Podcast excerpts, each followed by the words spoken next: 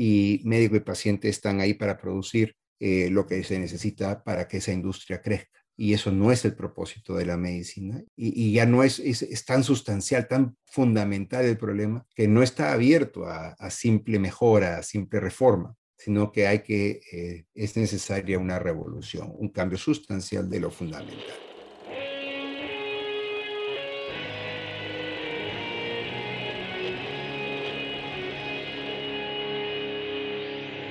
Bienvenidos a Volver al Futuro Podcast, donde platicamos con las mentes que nos impulsan a crear el nuevo paradigma de salud y bienestar, conducido por Víctor Sadia. Muy buenos días, muy buenas tardes, muy buenas noches. El día de hoy nos acompaña el doctor Víctor Montori. El doctor Víctor Montori es profesor de medicina en la Clínica Mayo, originario de Perú, tiene un fellowship en endocrinología y una maestría en investigación biomédica. Es director de la unidad CARE, director del programa de participación comunitaria y director de investigación translacional para pacientes en últimas etapas. Todo esto en la Clínica Mayo. El doctor Montori también es fundador de la ONG La Revolución del Paciente.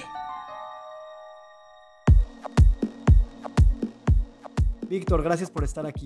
Un placer estar aquí, Víctor. Nuestra audiencia se va a confundir con tantos Víctores. Vamos a tener que, marcar la diferencia. Tenemos que ser más Víctores en el mundo. eh, platícame un poquito cuando, ¿por qué estudiaste medicina en Lima? Es una historia muy complicada porque a mí me interesaba mucho la, la ingeniería electrónica. Yo crecí, pues, o sea, con con las primeras computadoras personales, las teníamos en casa, las primeras consolas de videojuegos, era un, espacio nuevo, ¿no? Muy, muy atractivo. Y, pero me desilusioné muy rápido porque la programación, la interacción con los circuitos me pareció muy frío. Me interesó entonces la, neurobiología, los circuitos más calientes, los que teníamos en la cabeza. Me, me fascinaba la idea del cerebro estudiándose a sí mismo una cosa sensacional. Y me di con la sorpresa que para poder ser algo útil en neurociencias, de repente había que eh, aplicarlo al cuidado de la gente que tenía alguna disfunción. Entonces, entonces había la neurología. Oye, para ser neurólogo tienes que ser médico, pues entonces hay que estudiar medicina. Entonces yo llegué por ese circuito eh, muy, no, no, es el, no es el usual, ¿no? No, no fue, ay, ¿cómo ayudo a la gente? Quiero mejorar el bienestar del prójimo. No, no, no, esto fue una cosa de curiosidad científica me, tropecé con los estudios neuroanatómicos de Ramón y Cajal, que tienen unas gráficas extraordinarias. Entonces había la sensación de que esto podría ser estéticamente, éticamente e intelectualmente muy, muy interesante, así que me lancé a ser, a ser médico. ¿Y qué pasó estudiando medicina?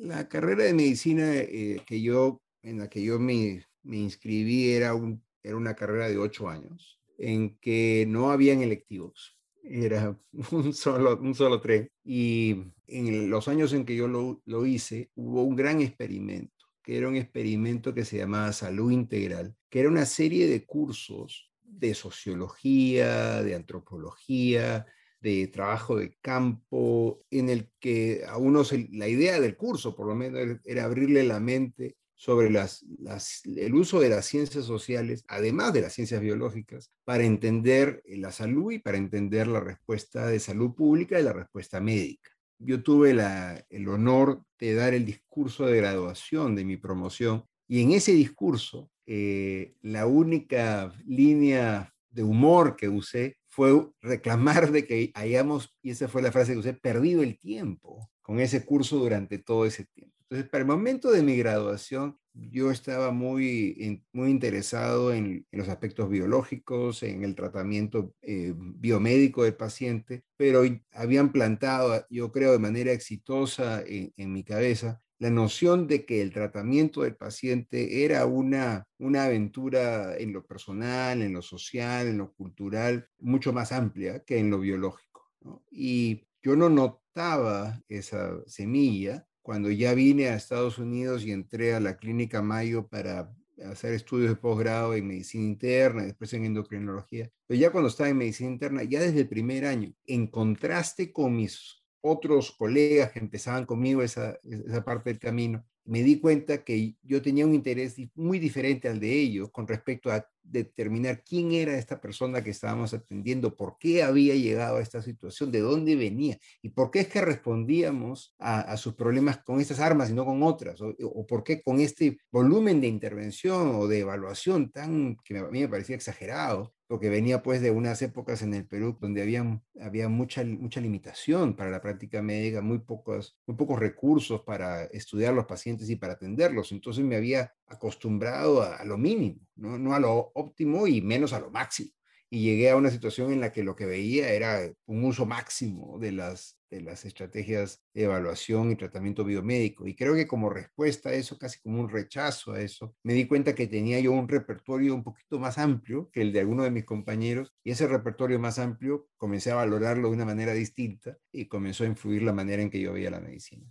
Es que se me hace muy curioso porque pasé un viaje similar al tuyo. Yo estudié economía eh, hice una maestría en pensamiento social interdisciplinario donde veía sociología y antropología y filosofía. Y luego estoy haciendo mi doctorado en filosofía y pensamiento crítico. Y por otro lado, pues podría decir que era un empresario de la salud y hacía temas de, de, medicina biomédica, células madre y todas esas cosas. Y en mi cabeza era como, pues mi hobby es la escuela y pues la salud por este lado es el negocio, ¿no? Y hoy en día, precisamente, me doy cuenta cómo estas herramientas de ver el mundo de esta manera interdisciplinaria, pues te hace ver que definitivamente en la salud nos falta muchísimo esa, esa visión sistémica, compleja, polivalente y multidimensional. Y ahora que te empiezo a conocer, pues no me sorprende que hagas todo lo que haces, que ahorita quiero saber, pero que haya venido de esa semilla que se te plantó en ese programa, que inicialmente fue una pérdida de tiempo. Precisamente. Déjame preguntarte, entonces llegaste a la Mayo Clinic y hoy en día eh, eres, eh, no, estás en Knowledge and Evaluation Research y estás haciendo el Director of Community Engagement. Platícame un poquito de ese, de ese, trabajo. Yo llegué a la clínica en el 96, ¿no es cierto? Entonces estamos a 25 años, ¿no? De, haber llegado. Y como ocurre en estas organizaciones, a uno le van ofreciendo, a uno, uno va metiéndose en oportunidades que le permiten liderar programas. ¿no? El Care Unit, eh, la unidad Care, es una unidad que yo formé, eh, la formé en el año 2004 y continúa siendo nuestra, nuestra incubadora de proyectos científicos, es nuestra familia de investigación, es donde hacemos un trabajo creativo y más interesante en cuanto a desarrollo de intervenciones que centren el cuidado de la salud en el paciente. Eh, ese es nuestro programa de investigación. La institución como, eh, como entorno más amplio, tiene programas de generación de investigación, de apoyo a la investigación, y uno de esos programas es el Centro de Ciencias de, Traducción de la Ciencia de la Práctica. Y esos, centros de traducción son un programa del, NIH en Estados Unidos muy amplio y que Mayo tiene una, representación. En ese programa, lo, más, lo que más se invierte es en la traducción de la información o de la evidencia de ciencias básicas a ciencias clínicas, o sea, de animales o bacterias o, o de hipótesis a eh, intervenciones en personas. A mí lo que más me interesa es la traducción de esa información de las ciencias clínicas a la práctica, a la práctica clínica, a las políticas de salud, a la organización de servicios, etc. Esa traducción es una traducción más tardía y desde el comienzo de ese centro mi contribución ha sido en dirigir la producción de métodos, la producción de científicos y la creación de infraestructura para producir más eh, evidencia sobre esta traducción tardía, de traducción desde las ciencias clínicas al cuidado del paciente. Eh, en ese camino hay también, se da uno cuenta que los, aquellos agentes que tienen algo que ver, que tienen algo que decir sobre ese tema, ya salen del entorno del laboratorio o del financiador o de la institución y uno comienza a involucrarse con los clínicos, comienza a involucrarse con los pacientes, comienza a involucrarse con los que desarrollan políticas de salud, comienza a involucrarse con la comunidad. Y entonces es imposible desarrollar esa ciencia de traducción sin un mecanismo que te permita traer esa comunidad a la mesa y poder sentarte con ellos para hacer este plan. Entonces, durante un tiempo, ya no lo hago, pero durante un tiempo fui director de, este programa de, de, enganche de la comunidad. Hoy en día, este, prácticamente, o sea, yo tengo mucha alergia a estas direcciones, no me gustan los cargos y menos soy un buen manager. Eh, entonces, básicamente tengo la mayor parte de mi atención dentro de la clínica Mayo en la unidad Care y en mi práctica clínica. Yo veo pacientes con diabetes. ¿Dónde sientes, si yo te preguntara que se te plantó la semilla inicial de esta idea de The Patient Revolution? ¿Dónde fue el inception point, por así decirlo? Mira, Víctor, una de las dificultades más grandes que yo tengo es acordarme de las cosas. Yo tengo una memoria muy mala. Y hubo un tiempo en que se organizaron esos TED Talks, TEDx Talks, ¿no? Los dos, como TED Talks, pero locales. Se organizó uno aquí en la ciudad y me invitaron a presentar. Y está grabado, uno puede buscar TEDx Talk y Patient Revolution y ahí estoy hablando. Y fue una experiencia traumática para mí, porque si bien yo doy, pues, 70, o antes de COVID, 70, 100 conferencias al año, esa en particular fue muy difícil para mí porque los, de, los que hacen estos TED Talks les, gusta el mensaje cuadrado, ¿no? En el que tienes un, casi como una historieta en la que hay un problema, se desarrolla una crisis de alguna manera y se desarrolla una solución linda, limpia, perfecta, envasada y lista para su consumo, ¿no? Y no hay problema complejo o real en el mundo que pueda ser envasado de esa manera. Entonces termina siendo una, un placebo, ¿no? Escuchar uno de esos TED Talks termina siendo un placebo, los problemas del mundo son resolvibles, se resuelven, este tipo tiene la solución y hay que hacerlo nada, ¿no? Y así no es el mundo, pero en fin. Entonces a mí me costó mucha, mucha, hubo mucha resistencia de mi parte, es una limitación que yo tuve para poder hacer eso. Y si uno mira la grabación con atención, se da cuenta que estoy nervioso, no tengo lubricación en la boca para que me salgan las palabras, una desgracia. En fin, pero este cuento esa historia porque esa dificultad comienza con los de, los de TED preguntándome eso mismo, ¿de dónde sale la, el origen de esta idea? ¿Cuál es el momento en el cual ocurre? ¿Cuál fue la crisis? Y no hay, pues, no, no, no tengo. Me encantaría poder decirte que ocurrió en este momento esto, pero no, no hay. El esfuerzo terminó cayendo en la, en la noción de la comparación. Yo me entrené como médico en el Perú durante una época en la cual el Perú eh, se, se, debatió entre dos, dos guerras, ¿no? una con el terrorismo, que estaba por ganar, tenía posiciones ya en la capital, había era un movimiento maoísta que venía del campo a la ciudad, ya estaba en la ciudad y era una crisis, pues, este, de esos, como nación, ¿no? Estábamos por el punto de fracasar como nación. Además, desde el punto de vista económico, había una hiperinflación que significa que no, tus ahorros mejor los pones en otra moneda o los pones a usar porque el dinero que hoy día valía X, mañana vale X menos 5 y pasado mañana no vale nada. Eh, los cheques no sirven porque uno tiene que hacerlo eficaz en el momento en que lo firma, si no, ya ver, vale menos. Los ahorros, la tarjeta de crédito, nada, ninguno de, esos herramientas, esas herramientas que facilitan el intercambio económico funcionaba. Entonces, este, había mucha pobreza porque, por supuesto, aquellos que ganaban día a día o ganaban en soles, la moneda del Perú, este, no tenían pues cómo defenderse mañana. ¿no? Entonces era un impuesto a la pobreza brutal. En ese contexto, yo me entreno en un hospital que es un hospital nacional que eh, ofrece sus servicios a gente de pocos recursos. Entonces, el Estado ofrecía pocos servicios, porque había pocos recursos, a, la, gente de muy pocos recursos. En mi, ejemplo humorístico, digamos, pero era real, es que cuando querías una radiografía del de, tórax para ver si había neumonía, lo normal es que se use una placa del tamaño pues de una hoja grande de papel que cubra pues el pecho de una persona para que puedas comparar los dos lados de los dos pulmones, ¿no? Pero en esta época en el Perú tú decías, oye, yo quiero una radiografía de tórax y te preguntaban de qué lado, porque usaban las radiografías para brazos, ¿no? Un solo brazo, va una fractura, eso es lo que usaban para tomar la foto, tenías que coger qué lado. Entonces había muchas restricciones, muchas limitaciones, era muy, muy difícil. Llego a Estados Unidos y me encuentro con una riqueza de recursos y de oportunidad, un desperdicio de recursos increíble, pero me encuentro con que los resultados de los servicios de salud en Estados Unidos son pobres. La gente está descontenta, los niveles de salud son bajos y empeorando, eh, el ranking este, en cuanto a países del mundo venía bajando, y es más bajo de lo que era cuando yo empecé, eh, no es mi culpa por si acaso, pero estoy no de lo que pasa. Y entonces la pregunta es, ¿por qué es que en los dos sitios el paciente no tiene servicios dignos de calidad que le mejoren la situación con reproducibilidad, digamos? ¿Y por qué es que el clínico en los dos sitios la pasa tan mal? Porque en el Perú va uno a trabajar al hospital y le ponen pues en la consulta 30 pacientes para media mañana, ¿no? Y en Estados Unidos encontré que no, no era ese el problema pero que en las consultas el paciente no recibía la, atención que necesitaba. ¿Pero por qué? Y me doy cuenta que el problema en Estados Unidos es que en esas consultas el médico se está pasando la mayor parte del tiempo atendiendo a los requisitos del ordenador, a lo que está pidiéndole la ficha clínica, y, eso lo hace porque es lo que se pone en la ficha clínica está ligado a lo que va a pagar el pagador por esa visita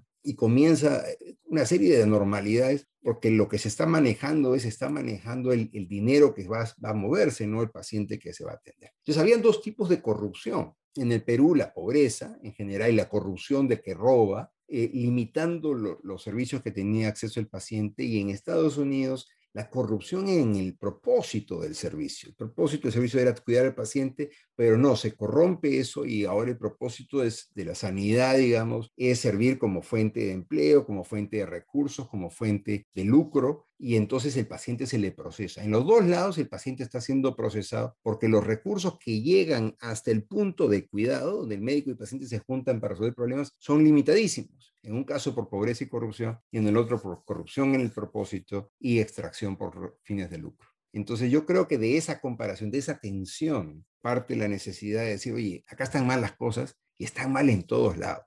¿Y cuál es lo esencial? Lo esencial es que en lugar de que la medicina y la atención médica sea una atención profundamente humana, eh, se ha convertido en un desarrollo industrial en el que el paciente es, un, es parte de, la producción y médico y paciente están ahí para producir eh, lo que se necesita para que esa industria crezca. Y eso no es el propósito de la medicina. Y ya no es, es, tan sustancial, tan fundamental el problema, que no está abierto a, a simple mejora, a simple reforma sino que hay que, eh, es necesaria una revolución, un cambio sustancial de, la, de lo fundamental. Así que yo creo que ese es el origen, pero de nuevo no, no, no se suscita en una experiencia personal ni en un momento de crisis, sino quizás en una comparación que creció durante el tiempo hasta ser insostenible.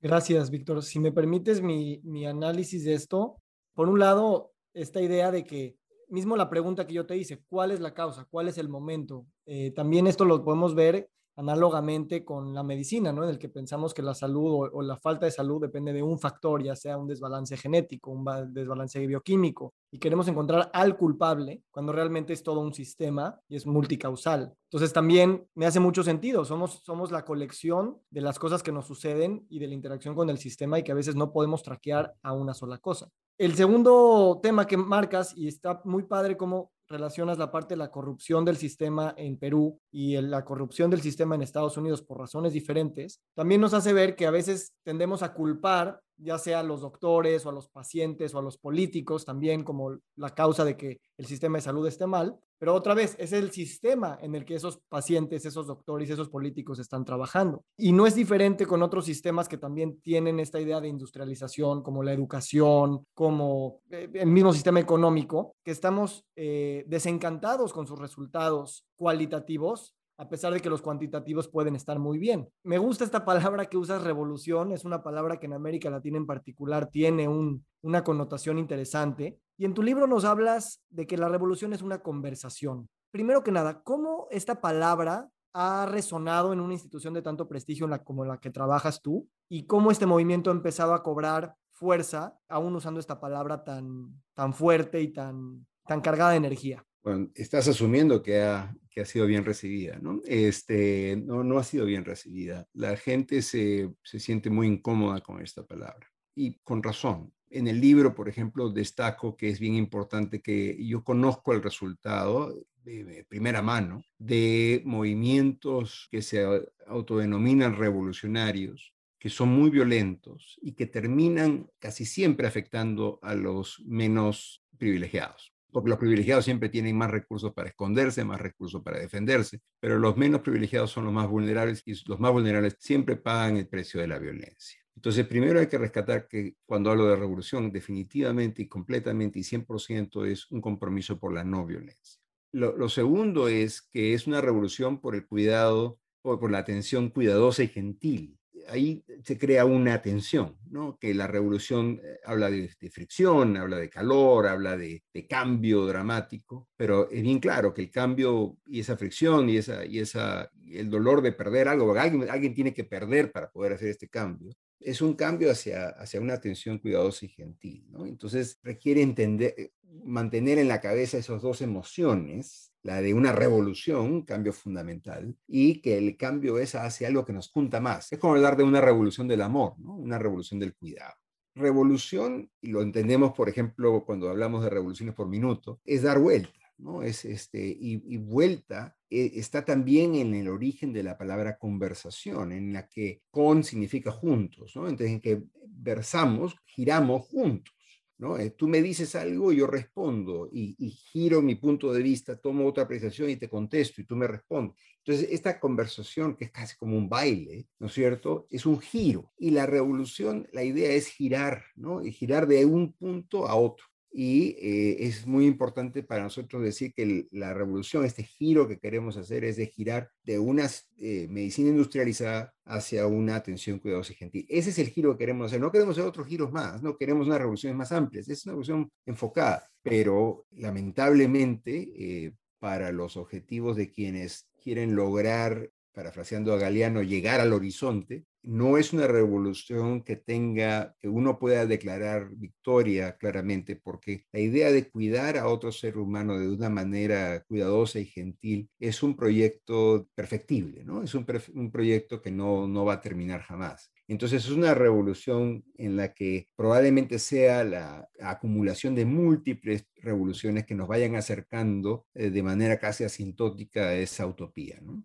Y hablando de las palabras y la importancia que les pones, eh, esta revolución también es, es una redefinición de, nuestro concepto de salud, de nuestro concepto de enfermedad. Y me gusta esta idea que dices que no vamos a llegar, siempre es perfectible. Creo que en el paradigma antiguo sí existe esa, esa noción de que vamos a conquistar la enfermedad, vamos a conquistar la muerte. Y pues realmente es más bien una conversación constante de un viaje que no tiene un fin. Y creo que eso también a, la mentalidad industrializada, pues no le, no le, no le gusta, no le gusta porque pues es, es una máquina que nos da ciertos outputs y ahí termina el cuento. Esto me lleva a que tú le empiezas tu libro diciendo que nunca pensaste que ibas a escribir un libro de historias, pero tu libro y me imagino tu manera de pensar y mismo como ya has hablado hasta el momento, pues las historias realmente construyen toda una, una, vida y eso es algo que, y una filosofía, y eso es algo que en medicina tampoco nos gusta, como, no, estas son historias idiosincráticas, son un ejemplo de, de, yo necesito estadísticas y necesito toda esa parte de ciencia dura, por así decirlo, y aquí estamos como revolucionando esta idea de que las historias tienen muchísimo valor y a través de las, de las historias podemos encontrarnos y caminar juntos. ¿Cuál es esta opinión tuya de las historias y qué rol han, tenido en, en, la definición de tu lenguaje y de cómo estás tejiendo los siguientes pasos en tu vida. A ver, yo soy un, un científico que ha hecho contribución, en mi opinión, contribución de volumen, no de calidad. He publicado un montón de papers, yo creo que nadie lo lee, pero bueno, ahí está. Y esa contribución tenía como fundamento la idea de la medicina basada en evidencia, ¿no? que es una forma de practicar la medicina del cuidado que acepta tres principios, ¿no? Primero, que no toda la evidencia es igual, hay evidencia que te da más confianza que otra, que uno tiene que tomar decisiones teniendo en cuenta la totalidad de la evidencia disponible y no, no solamente la que está accesible o la más, la más reciente. Y el tercer punto es que la evidencia, la ciencia no te dice qué hacer, sino que tienes que tomar decisiones que incorporan también valores, preferencias, cultura, goles, etc. Eso todo para decir que yo soy un, un tipo que viene de una, viene educado a respetar la data, a respetar la evidencia, a respetar los resultados científicos. La rama de la, de la matemática que es más útil y que la única que, en mi opinión, deberías deberían enseñarse en los colegios es este, la estadística, cómo llega uno a las historias. Y es que cuando a mí me entrenaron para ser médico y cuando yo me enfrento todos los días a mis pacientes con diabetes, pacientes a los que no puedo resolverles por el momento el problema, sino puedo acompañarlos en el proceso de construir salud en el contexto de vivir con esta enfermedad o más comúnmente con múltiples enfermedades. Cuando me encuentro en esa situación, el trabajo que yo tengo que hacer es, cuidar a este individuo, cuidar a esta persona, que es un universo, ¿no? pero es una sola persona. Y el trabajo entonces no es el cuidar a la población de gente definida por esa enfermedad. Yo no, mi trabajo no es mejorarle la vida a los pacientes con diabetes. Mi trabajo es todos los días presentarme a, la oficina a mejorarle, a tratar de contribuir a mejorar la vida a esta persona.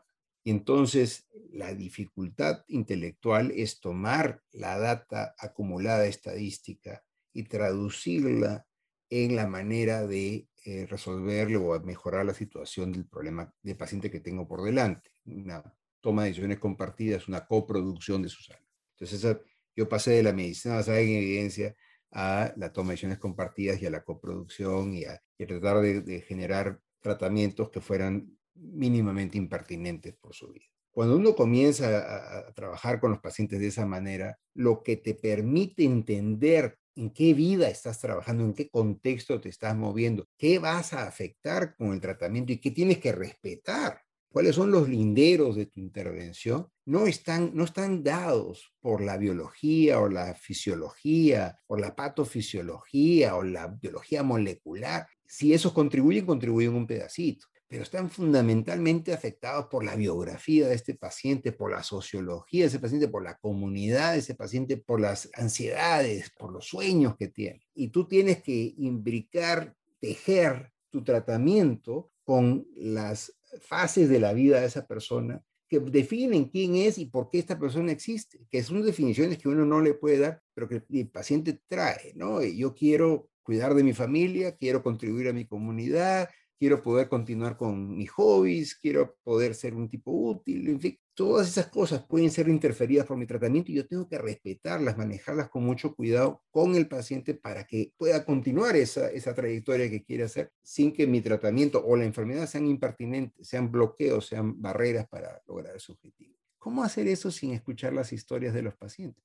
¿Y cómo ayudar a mis colegas a entender que ese es el trabajo sin transmitir ese tejido, eh, sin poder contar esas historias? Yo en el libro cuento cómo mis, mis, este, mis estudiantes se frustran mucho porque cuando yo me encuentro con los pacientes y ellos están en la consulta, invariablemente eh, las consultas terminan con alguien llorando, ¿no? Este, hay, hay una expresión emocional intensa. Y es que eso ocurre cuando ocurre una conexión es que eso ocurre cuando alguien te cuenta una historia que te permite entender a esa persona y en ese momento establece líneas de conexión con esa persona que si las logras mantener en el tiempo, cuando haya una dificultad, una mala noticia, un resultado inesperado y adverso, son esas líneas de conexión que tienes las que te van a dar la, la famosa resiliencia, que te permiten recuperarte y presentarte al trabajo de ser paciente o al trabajo de ser clínico al día siguiente. Sin esas conexiones, sin esas conexiones que son creadas por la identificación que uno tiene con el otro, identificación que solamente puede producirse al compartir, al intercambiar historias, de dar cuidado y historias de recibir cuidado, eh, sin esas no tienes esa resiliencia y para enfermedad crónica, que es lo que yo hago, este, no, no habría manera de, de, trabajar. ¿no? Yo imagino que hubiera tenido una respuesta muy distinta si, mi, si yo hubiera sido un cirujano de, de respuesta a emergencias eh, traumáticas en la que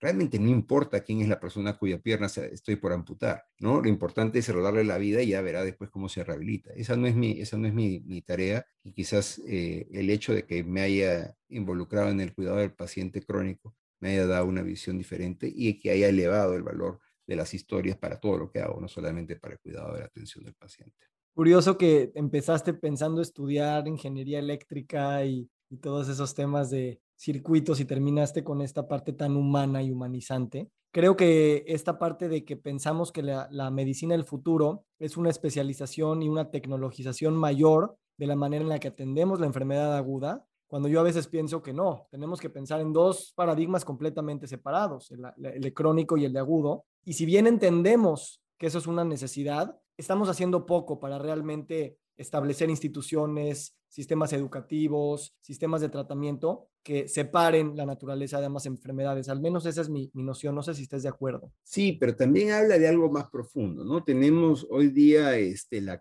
la enfermedad crónica más común en casi todo el mundo es el paciente con múltiples enfermedades crónicas, ¿no? Entonces, la organización de nuestros servicios en base a enfermedades o órganos no coincide con la naturaleza de los problemas que estamos viendo. ¿no? Deberíamos tener, como dices tú, instituciones o unidades, eh, este, especializaciones en enfermedad crónica y, uno se encuentra entonces con el generalista, se encuentra entonces con la atención primaria como el lugar principal donde van a recibir esa atención porque se necesitan expertos en el paciente, no expertos en la enfermedad para atender al paciente con pluripatología crónica, ¿no? Entonces, este, a mí me gusta la idea de que esta epidemia, si quieres, de, enfermedad de pluripatología, de, enfermedades, de pacientes con múltiples enfermedades crónicas a la misma vez, nos, nos obliga a llevar el glamour y la, y la celebración, ¿no es cierto?, de, de las superestrellas de la medicina, de la, del campo de la cirugía y de la especialización al campo de la, del, del generalista, ¿no? El médico de cabecera, el médico de familia, el médico de atención primaria, que es el médico cuya fuente de orgullo no es la de saber en profundidad las características de esta enfermedad o de este tratamiento, sino su fuente de orgullo de saber con, con profundidad las características de este paciente.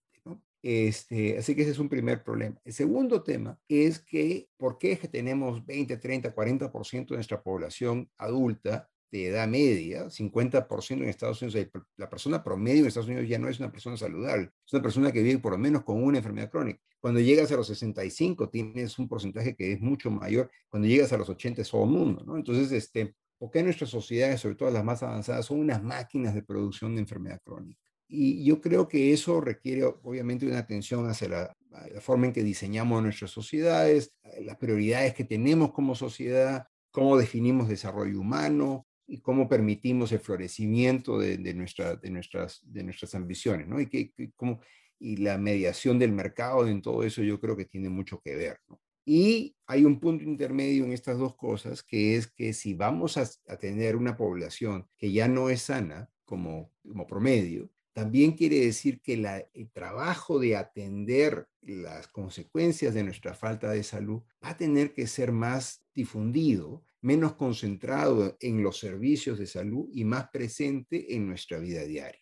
Tenemos, este, estoy mirando un poco hacia el futuro, ¿no? Tenemos hoy en día programas de televisión donde nos enseñan a cocinar y por supuesto cocinar para otros es una de estas formas de cuidar a las personas, ¿no? Entonces tomamos algunas decisiones cuando cocinamos, qué plato vamos a preparar, qué ingredientes vamos a utilizar y la pregunta es cómo tomamos estas decisiones cuando vamos a dar darle esa comida a nuestra familia. Ojalá hubiera mejor evidencia para orientar esas decisiones. La evidencia sobre nutrición es muy, muy problemática, ¿no es cierto? Y eso no fue. Pero, ¿dónde están los programas de televisión sobre cómo bañar a un niño o cómo bañar a un anciano que no puede hacerlo solo? ¿Dónde están los programas de televisión sobre cómo movilizar a una persona que no puede moverse sola? Nótese que hoy día, si alguien se cae muerto en la calle, muchos de nosotros sabemos ir hacia su lado y comenzar a hacer este, resucitación. Y podemos traer gente de la muerte, la podemos traer de regreso con esa resucitación. Pero si alguien comienza a llorar en la mesa del costado en el restaurante, nos hacemos de la vista gorda, como si no nos damos cuenta porque no sabemos hacer una respuesta emocional a un extraño. Pero sí podemos resucitar a un extraño. Creo que vamos a necesitar recuperar y uso recuperar de manera muy, muy generosa, de repente nunca lo tuvimos, ¿no? Pero vamos a tener que tener como parte de nuestra ciudadanía, como parte de nuestra existencia humana, un juego de destreza sobre el cuidado del prójimo que quizás se va más allá de lo que hemos eh, creído necesario hasta el momento, ¿no? Y entonces vamos a tener que saber cómo cuidarnos nosotros, pero cómo cuidar a los demás, porque no hay sistema de salud que vaya a poder tolerar tener que hacerse cargo de toda la población sin masificar, sin procesar, sin industrializarse, que es el problema que yo estoy atacando a atacar. Entonces, si yo quiero eliminar la industrialización de la medicina y convertir a la medicina en una atención humana, gentil y, y cuidadosa, voy a necesitar reducir la carga a la que se enfrenta y para poder hacerlo voy a tener que decir, vamos a necesitar comunidades que sepan cuidarse y que la gente sepa cuidarse unos a otros. Y entonces eso nos lleva a una agenda política, una agenda política que no promueva el, lucro y el interés individual, sino que busque promover la solidaridad. Y entonces este, el proyecto completo es un proyecto no solamente que trata de disminuir la, este, la corrupción en la, función de la, de la medicina o de la salud, sino que encuentra que esa corrupción es simplemente un el reflejo de los valores de una sociedad que se ha olvidado que una de las características sustanciales que nos permitieron ganarle a los neandertals es que pensamos juntos, actuamos juntos y nos cuidamos unos a otros. Y creo que este, esa va a necesitar ser una, una herramienta para la supervivencia de, de nuestras comunidades en el futuro. Me carga de energía estas palabras. Te aplaudo y aplaudo a todos los médicos que como tú, por un lado, se quieren salir de su rol tradicional de nada más estar dentro del consultorio, dentro del quirófano, y dicen, vamos a pensar también en cultura, vamos a pensar en lenguaje, vamos a pensar en las historias, vamos a pensar en el sistema político y económico en el que vivimos. Es, es, es realmente eh, valiente el, el, atreverte a decir, no soy experto en todas esas cosas, pero no tengo que ser para empezar a conversar con ellos. El otro tema que también aplaudo es el pensar el futuro, porque pues, con todos los problemas que tenemos, es bien fácil nada más enfocarnos en el presente muy, muy cercano y estar en, en, en modo sobrevivencia casi, casi todo el tiempo. Y creo que de alguna manera percibo en ti que también tu concepción del tiempo ha evolucionado, ¿no? El tiempo que tú sabes que necesitas adicional para poder realmente conectarte con tu paciente, el tiempo para lograr todas las cosas que haces y tus publicaciones y como padre de familia y, y, todo lo que haces, ¿cómo ha evolucionado el tiempo en tu vida personal y profesional? ¿Y cómo nos aconsejas que lo veamos pues para continuar en esta dirección? Es un tema, es un tema muy interesante. Estoy tratando de organizar un programa de investigación centrado en tiempo, porque el tiempo eh, generalmente se utiliza como un recurso y su falta como una barrera universal para cualquier mejora. No, no, no hay tiempo para eso. ¿no? no hay tiempo para lo que vale la pena, nunca hay tiempo. Es como las, eh, las discusiones en los presupuestos en Estados Unidos, que nunca hay dinero para ayudar a los que están pasando la mal, pero siempre hay dinero para meterle una bomba a alguien más. ¿no? Y este, nunca hay tiempo para nada que valga la pena. Y en lo personal siempre pasa lo mismo, ¿no? Siempre el tiempo se va en lo, en lo que es urgente, pero no en lo que es importante. Y es un problema, pues, este, que viene de muchos años, ¿no? Y que es universal. Aquí hay un tema importante eh, de la evolución de la modernidad, que es que no solamente nos, estamos muy ocupados, sino que hay una constante invasión de nuestra atención, ¿no? Hay una, hay una, hay una competencia constante y continua por capturar nuestra atención. Y lo que queremos para cuidar de otra persona es presencia. Entonces, si estamos constantemente interrumpidos en nuestra interacción interpersonal con el, móvil, el, texto, la publicidad, esas interrupciones eh, no nos permiten estar presentes en la interacción personal. Cuando uno está presente, el tiempo fluye de manera distinta. El tiempo cuando uno se conecta con otra persona, primero los tiempos se deshacen simultáneos, ¿no? Es una cosa casi mágica. Y cuando nos estamos pasándola también, como en esta conversación, se nos pasa la hora, ¿no? Y, y no sabemos dónde se fue el tiempo. Pero eso lo podemos decir en retrospectiva. Cuando estuvimos viviendo esos minutos, esos minutos no parecían pasar, ¿no? Tenían una densidad, una riqueza, un ritmo muy lento. Reconocer esos tiempos, reconocer los, los tiempos en los cuales es necesario bajarle la velocidad para poder atender y estar presente en lo que eso requiere y en otros acelerar para completar procesos sencillos. Es, eso es una estrategia que es moderna, ¿no? Eh, requiere tácticas con las que quizás no crecimos, porque nosotros hemos estado en una transición tecnológica que quizás no nos preparó para esto. Hay la sensación, por ejemplo, que los hechos que están ocurriendo a nuestro alrededor ocurren a una velocidad vertiginosa simplemente porque la manera en que llegan a nosotros no nos permiten crear historias que nos permitan hacer sentido. Oye, tumbaron un edificio en Palestina, cayó Trump en Estados Unidos, este, la bolsa de valores sigue subiendo. Parece hechos separados y entender su conexión requiere de una toma de perspectiva que no hay tiempo para tomarla. Entonces lo, que ocurre es que hay una sensación de, falta de control sobre lo que está ocurriendo, lo que obliga, en las palabras de Solnit, solamente dos opciones, o a ser pesimista o a ser optimista. Si uno es pesimista, cree que el mundo se va al diablo y no importa lo que uno vaya a hacer. Si uno es optimista, es que el mundo va a estar bien, no importa lo que uno vaya a hacer. Pero hay una tercera opción, que es tratar de entender que estos hechos ocurren porque alguien toma decisiones y que uno también puede tomar esas decisiones y que las decisiones que uno puede tomar pueden, de repente tiene una, una posibilidad muy bajita, pero pueden afectar el tipo de futuro que tenemos para nosotros y para nuestros hijos. Esa posibilidad de que lo que hacemos hoy cambie el futuro de alguna manera favorable eso es, no es optimismo, no es pesimismo, es simplemente tener esperanza.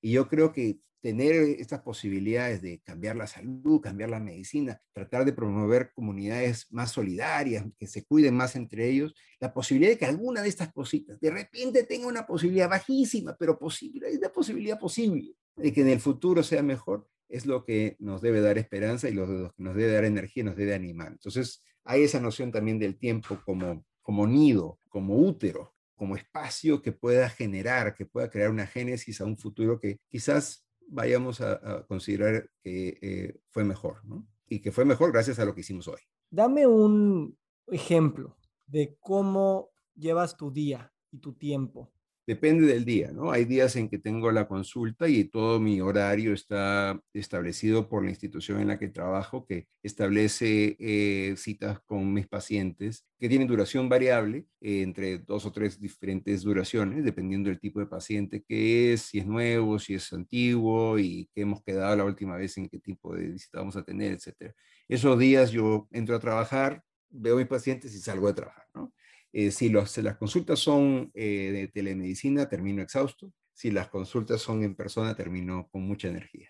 A esta altura en mi desarrollo profesional, eh, tengo mucho control sobre mis noches y tengo mucho control sobre mis fines de semana. Para poder llegar a, e, a esta situación he tenido que trabajar muchas noches y muchos fines de semana. pero en este momento, cuando llego a mi casa, trato de no traer trabajo trato de estar presente con mi esposa y, nos queda ya uno de los tres que todavía está en casa, entonces estar un poco más presente con ellos.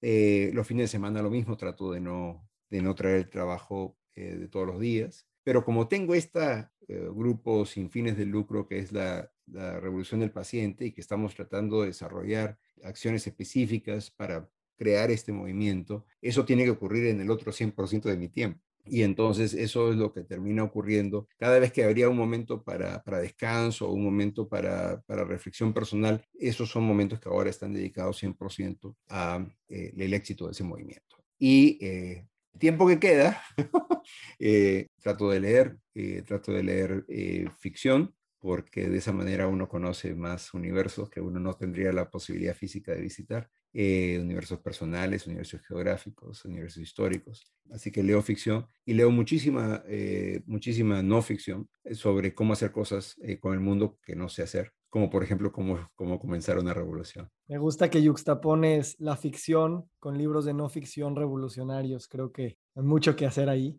y definitivamente la ficción a veces es más real que la realidad, ¿no? Como última pregunta, Víctor, me gustaría bueno, si me permites dos preguntas. La primera sería, ¿qué le dirías a un médico que está estudiando ahora en América Latina, en México, Perú, Brasil, Argentina, y que ya está observando todas estas cosas que venimos diciendo y pues tiene distintas historias que contarse sobre su posible futuro? ¿Qué le dirías que podría ser una historia que valdría la pena empezarse a contar ahora que está por dejar la escuela? Sería muy arrogante de mi parte poder decirle a generaciones futuras cómo debe compartirse, cómo deben comportarse, ¿no? Este, no les estamos dejando el mejor mundo, este, y, y hemos actuado muy, de manera muy, muy limitada, así que espero que ellos puedan hacerlo mejor. Así que no creo que tenga la, la capacidad para dar ningún consejo, quizás, excepto una, uno solo. Cuando uno entra a carreras de cuidado, medicina, enfermería, farmacias, eh, asistencia social, psicología, etcétera. Cuando uno entra a carreras que están dirigidas a este, cocina, cuando uno entra a carreras en que son de atención a otra persona y de cuidado a otra persona, uno entra siempre con la idea de cuidar al otro, de, entender al otro, de darse cuenta qué está pasando y de responder con competencia y con compasión esa calidad, esa capacidad del ser humano de cuidar de otras personas, yo creo que es una capacidad innata, está en nuestro hardware, digamos, viene con el aparato cuando uno lo saca de la caja, pero cuando uno instala el último sistema operativo, de alguna manera termina esa serie de capacidades con un volumen mucho más bajo.